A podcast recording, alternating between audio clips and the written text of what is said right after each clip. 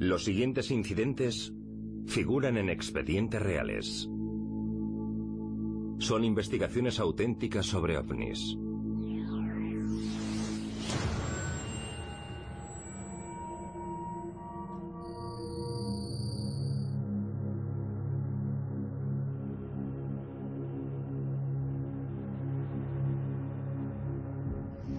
Primavera de 1941.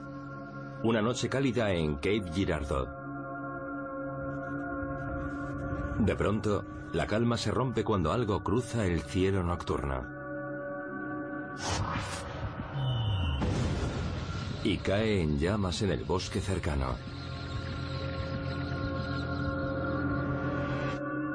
Un episodio que se habría silenciado de no ser por un clérigo de la zona. El reverendo William Hoffman, sacerdote de una pequeña localidad, recibió una llamada telefónica. Le pidieron que administrase una extrema unción en el lugar de un accidente. Cuando llega al lugar, el reverendo Hoffman se queda atónito. Estaban los bomberos, la policía, el FBI. Lo llevaron hasta el vehículo accidentado y vio un platillo volante. Había un fallecido en ese ovni estrellado, el piloto. No solo un fallecido, sino tres. Y el informe continúa diciendo que el reverendo vio que no eran de este planeta.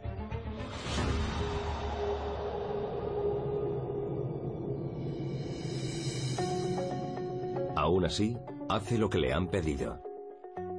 La costumbre era que un sacerdote administrara los sacramentos. Pero lo importante es lo que ocurre alrededor del reverendo. El reverendo Huffman rezaba junto a los cadáveres extraterrestres, pero entre tanto el ejército estaba inspeccionando el lugar. Esparcidos por el lugar, hay restos de la nave que contienen material técnico nunca antes visto. Acordonaron la zona y etiquetaron y empaquetaron cada fragmento de la nave. Los militares ven que esa tecnología es mucho más avanzada que la nuestra. Es algo inexplicable. Te encuentras con eso. ¿Y qué es? Es la llegada de una tecnología desconocida, muchísimo más avanzada que la que teníamos. Y es el punto de partida. Recuperado el material, está claro que el ejército debe estudiar a fondo la nave y su tecnología. Pero la duda es dónde hacerlo. Los expedientes de MUFON sugieren que parte de ese material pudo enviarse a la Universidad de Purdue, que alberga muchos de los mejores cerebros del país.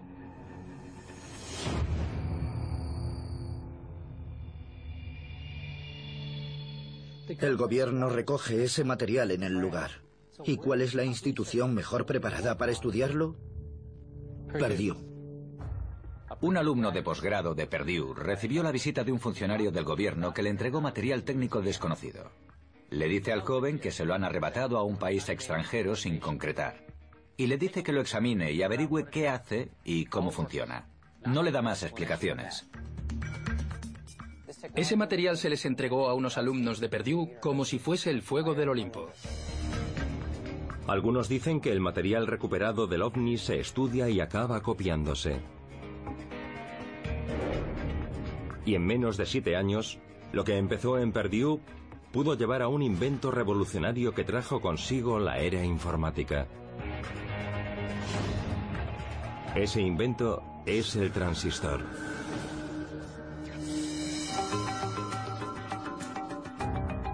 Es posible que algunos de nuestros logros tecnológicos se hayan creado estudiando y copiando material recuperado de una nave extraterrestre.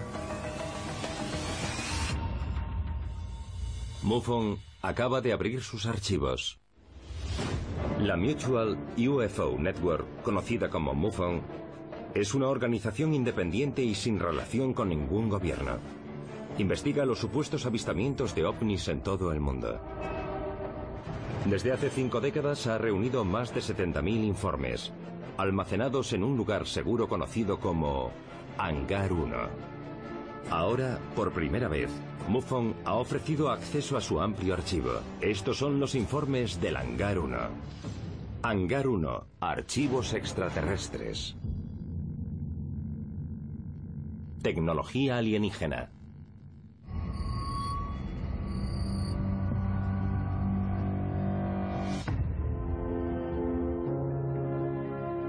Durante los últimos 70 años, la tecnología ha avanzado a un paso vertiginoso, ofreciéndole a la humanidad posibilidades que otrora eran inimaginables.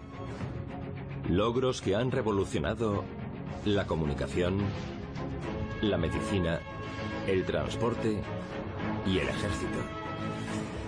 Pero, ¿qué provocó ese repentino salto adelante tecnológico?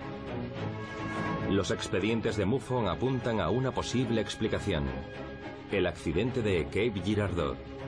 Un suceso que pudo llevar a la creación del transistor.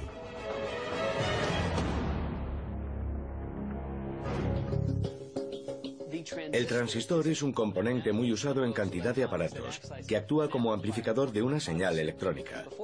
Antes del transistor usábamos tubos de vacío, por eso teníamos televisores enormes con pantallas muy pequeñas y radios del tamaño de frigoríficos. La creación del transistor abre un mundo de posibilidades. El transistor permitió la reducción del tamaño de los aparatos que usamos hoy en día. Lo que antes sería un superordenador del tamaño de una habitación hoy se llama smartphone.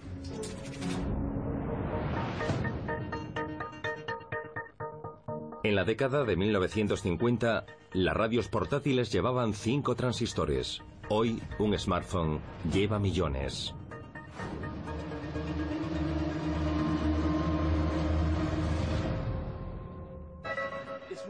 Es interesante fijarnos en los avances tecnológicos desde los años 40. Ordenadores, Internet, teléfonos móviles, energía nuclear, viajes al espacio. Es asombroso. En pocos años los televisores han pasado de tener un metro de fondo a menos de unos centímetros, y todo gracias al transistor. Creo que puede decirse que el mundo actual no sería posible si no hubiéramos encontrado ese material técnico extraterrestre. Los expedientes de MUFON sugieren que el accidente de Cape Girardeau de 1941 es el punto de partida de nuestro boom tecnológico. Pero no fue el primer ovni estrellado del que sacamos beneficio. En varias ocasiones cayeron naves a tierra, las recogimos, las estudiamos a fondo y buscamos el modo de sacarles partido. Hubo otro accidente ovni que pudo proporcionarnos gran cantidad de tecnología alienígena. El de 1947 en Roswell, Nuevo México.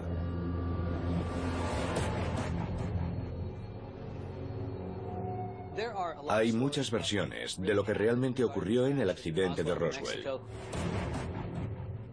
Pero creo que la mejor procede de un militar que estuvo en el lugar, el coronel Philip Corso.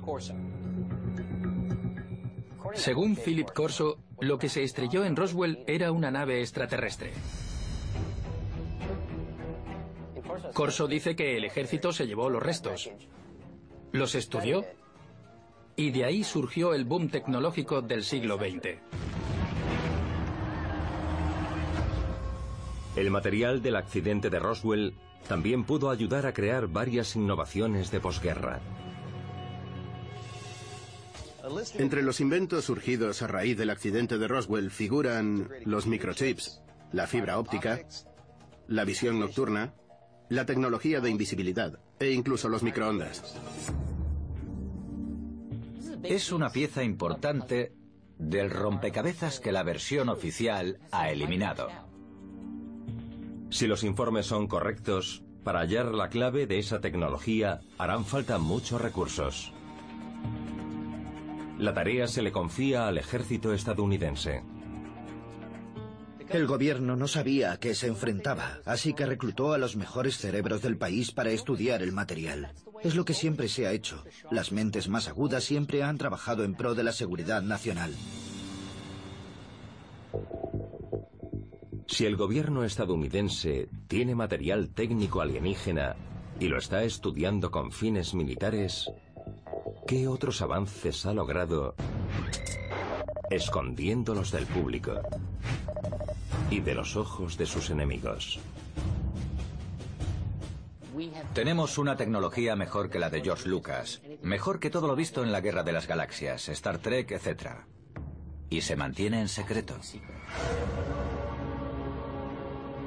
Los expedientes del Hangar 1 apuntan hacia un polémico personaje que afirma ser miembro de ese círculo interno y decide desvelar no solo dónde se realiza ese trabajo secreto, sino lo que se está creando allí.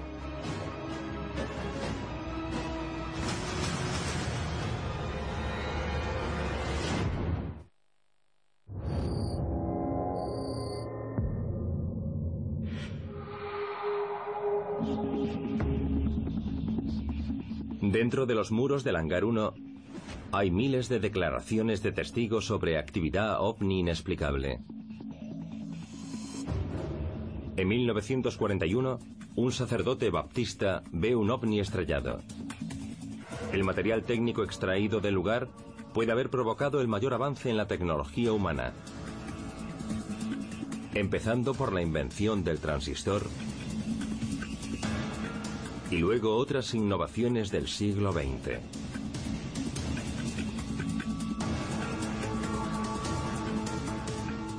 La documentación de MUFON apunta hacia un personaje polémico que revela información confidencial que posee sobre los secretos militares más ocultos.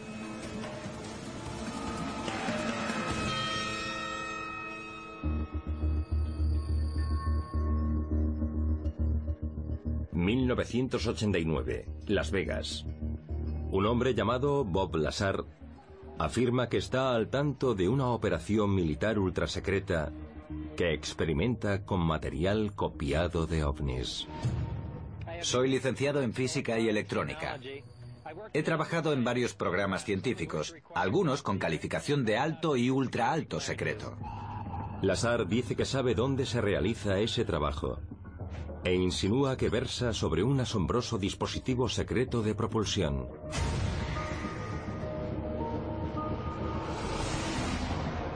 y está a punto de contarlo absolutamente todo.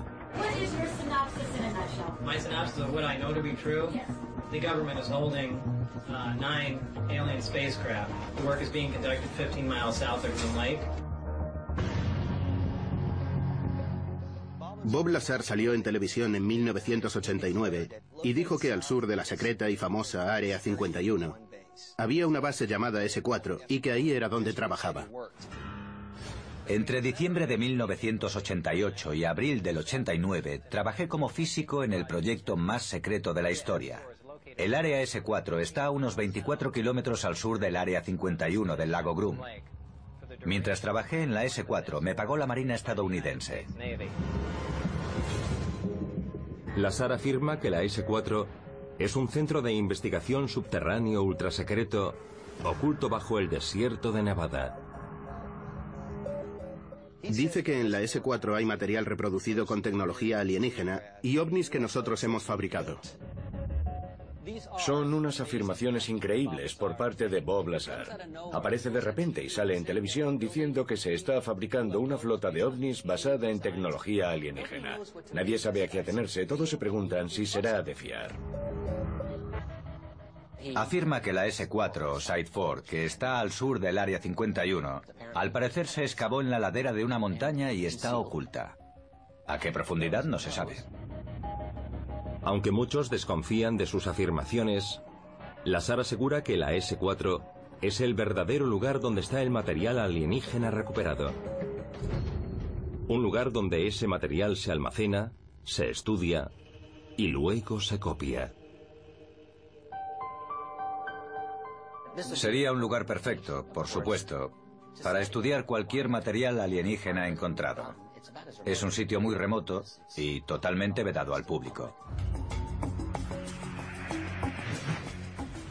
La afirmación más polémica del Lazar es que el viaje intergaláctico es posible gracias a una fuente de energía alienígena, a la que él denomina elemento atómico 115 o un umpentio. Dijo que era un generador electromagnético eficiente casi al 100%.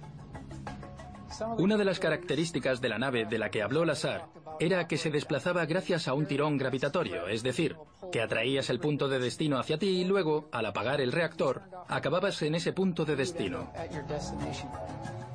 Distorsionas la trama espacio-temporal y apareces en tu destino al momento.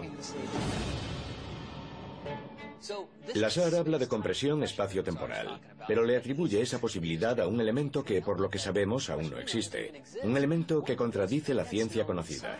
Como es lógico, todo el mundo se mostró escéptico. Un examen más a fondo de los documentos del Hangar 1 desvela otra sorpresa de Bob Lazar. El supuesto origen del elemento 115.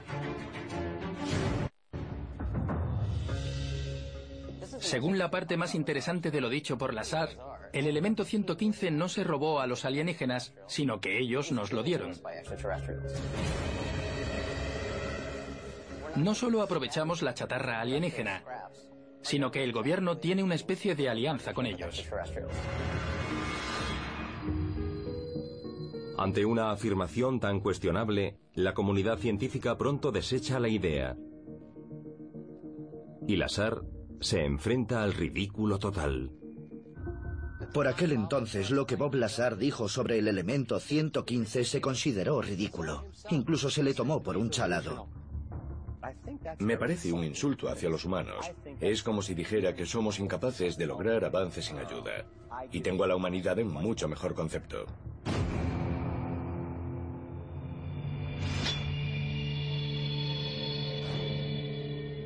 Pero en 2004, un equipo internacional de científicos parece dar la razón a Bob Lazar al anunciar el descubrimiento de un nuevo elemento superpesado, el elemento 115 o un umpentio. Así que al fin descubrimos el elemento 115 en 2004. Y tiene las mismas propiedades que Bob Lazar dijo que tenía en 1989. Todos se rieron cuando Lazar habló del elemento 115 y resultó que tenía razón. Así que quizás era verdad que los alienígenas nos dieron ese elemento. Pero si nos han entregado tecnología alienígena y estamos usando esos secretos para fabricar naves futuristas, ¿cómo logra mantener el gobierno esos proyectos tan en secreto? Si te encargan mantener esto en secreto, adoptarás medidas extremas. Y conozco un caso que es bastante inquietante a través de un exagente de inteligencia de la Fuerza Aérea. Muchos creen que algunos individuos del gobierno estadounidense están dispuestos a ir muy lejos para mantener ocultos los secretos sobre los alienígenas. Y veremos hasta qué extremo.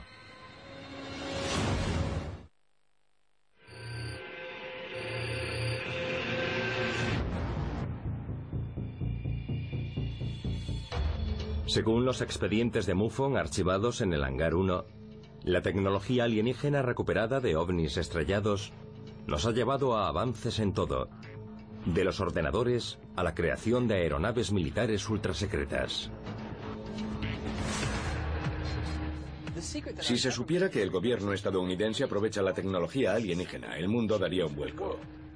Si te encargan ocultarle esto al público, adoptarás medidas extremas. Y hay casos al respecto, bastante inquietantes.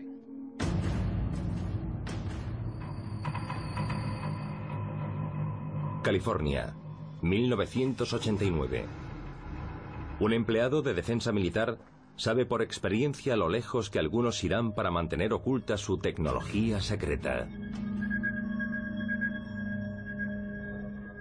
Este caso se conoce por Edgar Fouché, un oficial de inteligencia de la Fuerza Aérea retirado. El protagonista fue un amigo suyo llamado Sal, que era un ingeniero contratado por un centro de investigación secreto de California. Ed Fouché dice que un día, hacia el final del contrato de Sal, este empezó a sentirse un poco mal. Su supervisor lo envió al médico del centro. El médico le pone una inyección a Sal y le dice que descanse.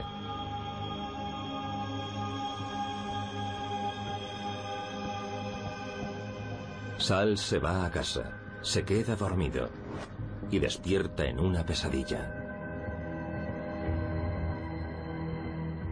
Sal se despierta al día siguiente y va a trabajar. Pero entonces se da cuenta de que no recuerda cómo llegar allí. No tiene ni idea de lo que ha hecho en los últimos meses. Luego se entera de que su contrato ha sido rescindido, su pase de seguridad se ha anulado y no recuerda nada de los proyectos en los que ha trabajado. Los antiguos ingresos de su nómina son la única prueba de que haya trabajado allí. Toda la tecnología secreta que Sal había creado en el centro ha quedado olvidada, borrada de su memoria. Se pueda corroborar o no la historia de Sal, no se puede negar el gran celo con que se custodian los proyectos de la industria de defensa. Si esto ocurre, si es posible borrar recuerdos, ¿cómo se ha llegado a eso?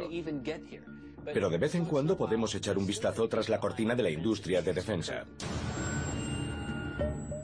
Y a veces, gracias a la fuente más inesperada.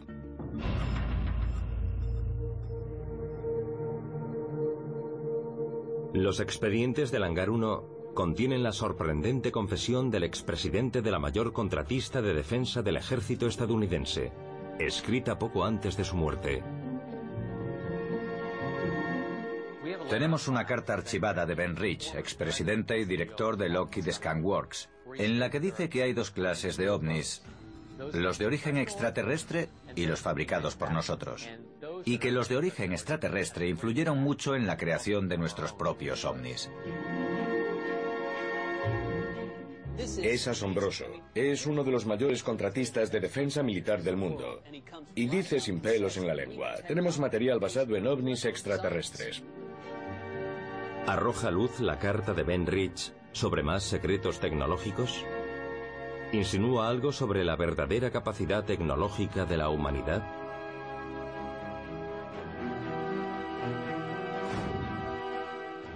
Tenemos ya los medios para hacer viajes interestelares, pero ese material está protegido en proyectos encubiertos.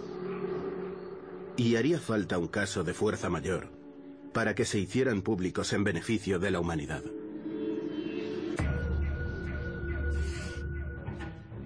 Ben Rich dijo que tenemos material técnico tan avanzado que no podía hablar de ello. Estamos 400 años más avanzados de lo que vemos. Coches que vuelan y demás. Todo es real, aunque no lo veamos. Ben Rich habla de posibilidades ilimitadas. Ya tenemos esos medios, pero el gobierno aún no ha reconocido su existencia. Tenemos una tecnología mejor que la de George Lucas, mejor que todo lo visto en la Guerra de las Galaxias, Star Trek, etc. Y se mantiene en secreto.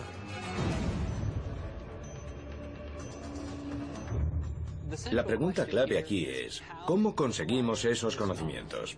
Según Ben Rich, aprendimos a construir ovnis estudiando el material alienígena. Luego dijo que los extraterrestres están en contacto con nuestra civilización y que llevamos más de 70 años aprovechándonos de su tecnología.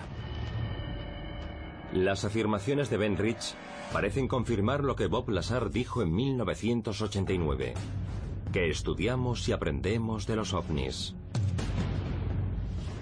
Pero los expedientes del Hangar 1 sugieren otro sorprendente dato, que los Estados Unidos pueden no ser el único país que ha estudiado y reproducido la tecnología alienígena.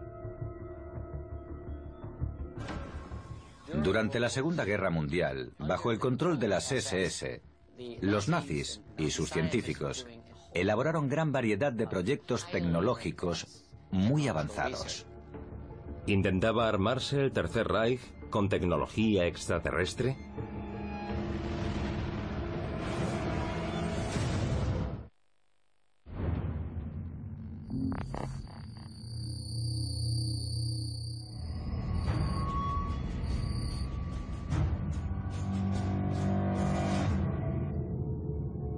Los expedientes del Hangar 1 sugieren que el estudio de la tecnología alienígena es el posible origen de algunas de nuestras armas y aeronaves más avanzadas.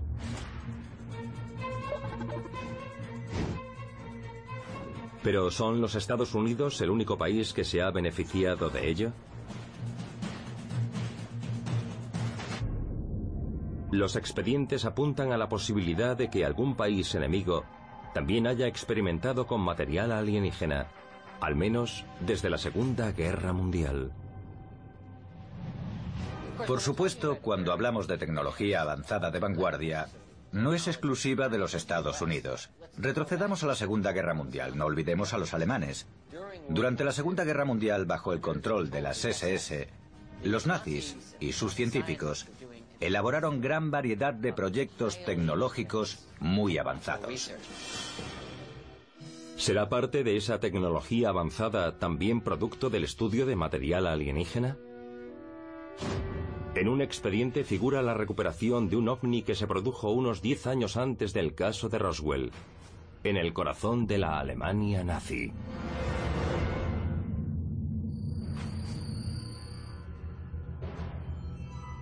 ...1936... Una misteriosa nave en forma de disco se ve volando erráticamente sobre una zona rural alemana. De pronto, cae a tierra estrellándose en la selva negra. El ejército recupera la nave discoidal y la noticia enseguida llega a oídos de Adolf Hitler. Cuando Hitler se enteró de lo del disco volador, como es lógico, quiso saberlo todo acerca de él. ¿Qué era? ¿Qué podía hacer? Y sobre todo, cómo podía sacarle beneficio. Hitler ordena que la nave estrellada se lleve al castillo de Bebelsburg, un enorme bastión y pieza clave del plan nazi para un mundo dominado por el Tercer Reich. Dentro del castillo de Bebelsburg, oficiales de alto rango de las SS estudian tanto sobre ciencia como sobre lo esotérico, bajo el mando directo de Heinrich Himmler. Himmler supervisó los elementos más esotéricos, avanzados y a veces aterradores de la maquinaria de guerra nazi. Sabemos que los nazis perseguían la idea de la Wunderwaffe, la superarma. Con ella pretendían obtener la victoria mediante la ciencia. Trabajaron en proyectos como armas de energía dirigida. Intentaron crear un cañón solar, un espejo en órbita que podía proyectar los rayos solares sobre un objetivo terrestre.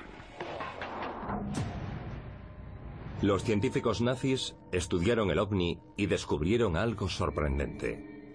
Algunos de estos físicos investigaron la tecnología de propulsión. Se dice que la nave contenía un generador antigravedad, algo totalmente desconocido en nuestro planeta.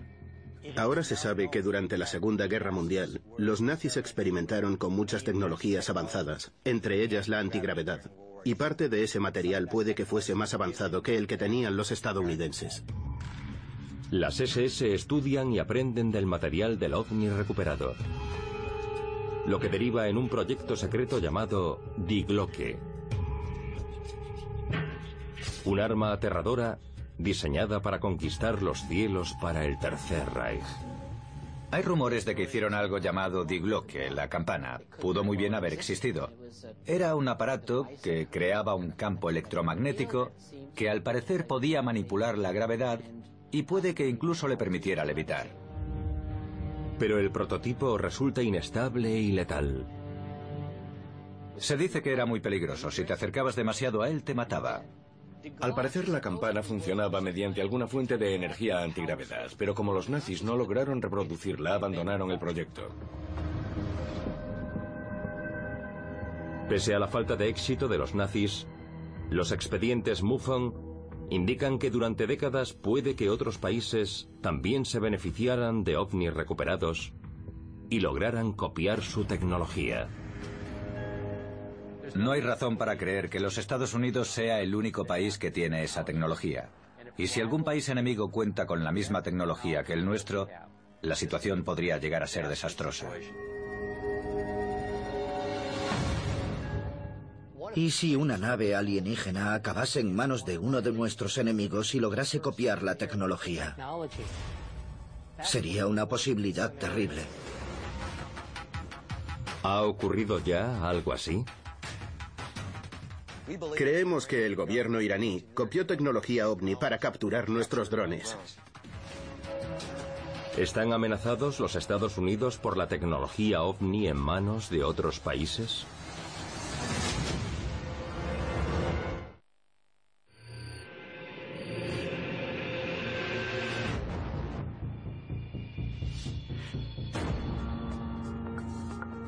Los expedientes del hangar 1 hablan de la posibilidad de que los nazis copiasen tecnología alienígena durante la Segunda Guerra Mundial. Pero informes más recientes sugieren que algún otro país también podría estar armándose con tecnología extraterrestre. Hay indicios de naves estrelladas por todo el mundo. En Rusia en 1969, en China en 2006 y en Oriente Próximo en 1991 y 2007. Si ocurrió de verdad, puede que haya tecnología avanzada en poder de nuestros enemigos.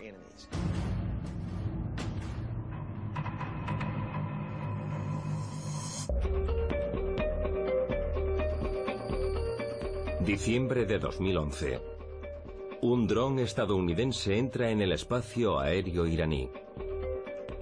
El ejército iraní lo captura sin mucho esfuerzo. Irán muestra con orgullo la nave capturada en la televisión internacional. Los militares estadounidenses reaccionan airados, perplejos de que Irán pudiera lograr tal hazaña. Es un modernísimo avión militar no pilotado, e Irán lo capturó en vuelo sin un solo rasguño. No lo derribaron a tiros. De algún modo lograron capturarlo en el aire. ¿Cómo consiguió? Un país pequeño como Irán, los medios técnicos para lograr algo así. Los expedientes contienen información que sugiere que el ejército iraní quizás tuvo ayuda para conseguir esa tecnología. Después de capturar el dron, los estadounidenses estaban avergonzados y preocupados por lo ocurrido. Y entonces, unos días después, un ingeniero nuclear llamado Meran Keshe ofrece un nuevo dato. El doctor Keshe, un polémico científico nuclear, dice que ayudó a diseñar un ovni militar iraní que se usó para capturar el dron estadounidense. Dice que el ovni tiene cualidades que superan las de cualquier nave conocida y que este incluye tecnología que muchos creen que no existe. Dice que el dron fue capturado intacto por un radiotractor proyectado por una nave secreta diseñada por él. Un rayo tractor serviría para arrastrar o remolcar un objeto sin necesidad de estar unido a él físicamente. El rayo usa fotones o partículas de luz para conseguirlo. En 2013, la NASA anunció que había tenido algún éxito con esa tecnología, pero a muy pequeña escala. Los iraníes dicen que capturaron uno de nuestros drones con un rayo tractor. No me lo creo. Nosotros hemos tenido cierto éxito en eso, pero lo que ese científico afirma no existe. ¿Pudo haber creado Irán esa tecnología estudiando materiales alienígenas? Para hallar la respuesta, MUFON estudia el dilatado historial de incidentes ovni en Irán. Desde 1976, en Irán se producen varios avistamientos de ovnis. Y en 2004, al parecer, recuperaron un ovni estrellado. En 2004, la agencia de noticias FARS dijo que varios testigos vieron estrellarse un ovni en la montaña de Kerman. El accidente es presenciado por muchos, pero los militares iraníes llegan al lugar antes que los civiles. Una vez se van, ya no queda ni rastro del ovni estrellado. Con lo que muchos se preguntan, ¿qué ha sido de él? Nuestros expertos dicen que esa nave estrellada en 2004 fue estudiada por el gobierno iraní y que esa tecnología fue utilizada por el doctor Meran Keshe para capturar el dron. ¿Y si un ovni estrellado acabó en manos de uno de nuestros enemigos y logró copiar la tecnología? Sería una situación terrible. Pero en los expedientes del Hangar 1 hay indicios de un peligro más inmediato para nuestro planeta. Porque si los ovnis estrellados de verdad nos han dado las maravillas de nuestro mundo moderno, ¿podemos confiar en una tecnología alienígena de la que hemos acabado dependiendo? Es como darles cerillas a unos alumnos de preescolar. La cosa no acabará nada bien. ¿Supondrá esa tecnología una amenaza para nuestro futuro?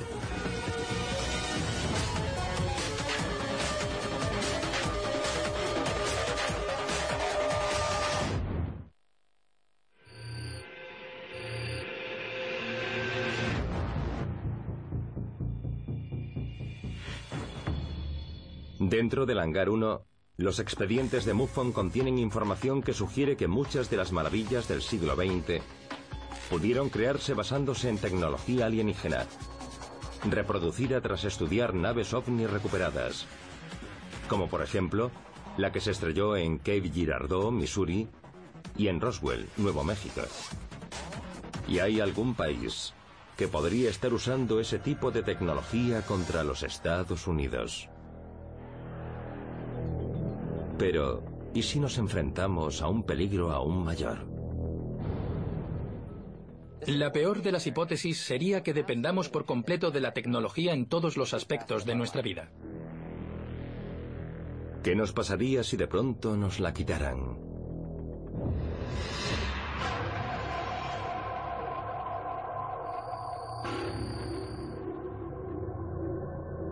...13 de agosto de 2003... MUFON recibe avisos sobre avistamientos ovni cerca de tres centrales eléctricas del noroeste de los Estados Unidos. A las 4 y 10 de la tarde de ese día, se produce el segundo mayor apagón de la historia de Norteamérica. Más de 50 millones de personas del noreste de los Estados Unidos y Canadá se quedan sin electricidad. Estados enteros se quedan a oscuras. Las redes de transporte se paralizan. El equipamiento médico falla. La radio y la televisión enmudecen.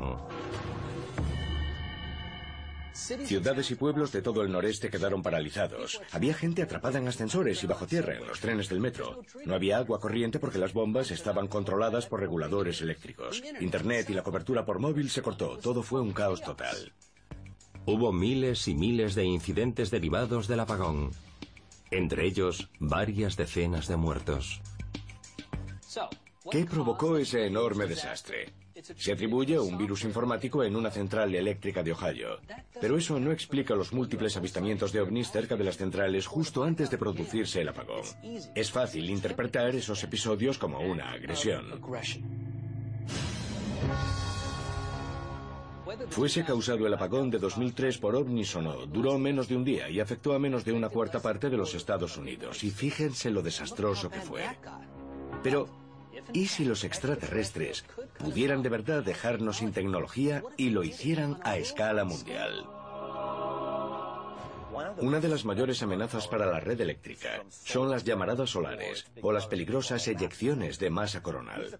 Ocurren cuando las erupciones solares proyectan chorros de partículas que pueden inutilizar los aparatos electrónicos. De hecho, recuerdo que en 1998, cuando se usaban los buscas, de repente todos se apagaron. Lo que ocurrió fue que una llamarada solar había paralizado costosísimos satélites de todos los países.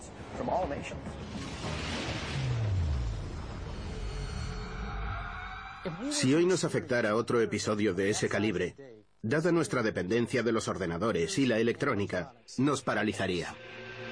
Muchos creen que la vulnerabilidad de la red eléctrica puede ser el mayor peligro para el mundo actual. Hoy todos somos adictos a los electrones. Mejor dicho, a los objetos que conducen electrones, a la electrónica. Y cuando ocurre algo que nos priva de nuestros electrones, estamos perdidos. Creo que hace 100 años estábamos mejor preparados para enfrentarnos a ese peligro que en la actualidad. No podríamos acceder a nuestra cuenta bancaria y el gobierno y la industria quedarían totalmente paralizados. La civilización no lograría sobrevivir. Si aceptamos la premisa de que la tecnología alienígena ya está aquí, que ya está integrada en nuestra vida, ¿qué nos espera? Es posible que sea bueno haber adoptado esa tecnología extraterrestre, que nos estemos poniendo a su altura y que la raza humana esté avanzando. Pero hay otro punto de vista sobre la situación. ¿Y si esa tecnología no nos correspondía y esas naves estrelladas han alterado nuestra evolución natural? Es como darles cerillas a unos alumnos de preescolar. La cosa no acabará nada bien. Durante miles de años la humanidad prosperó sin esa tecnología. Conquistamos y cartografiamos el mundo, construimos las pirámides, fundamos vastos imperios. Ahora todos necesitamos el teléfono para orientarnos. Necesitamos ordenadores para todo, desde hacer un presupuesto a gestionar las elecciones o guiar unos misiles.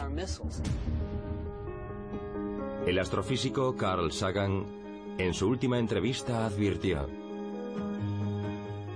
Hemos creado una sociedad basada en la ciencia y la tecnología, en la que nadie entiende nada sobre ciencia y tecnología. Esa peligrosa mezcla de ignorancia y poder, tarde o temprano nos estallará en las manos. Esa tecnología conlleva una gran responsabilidad.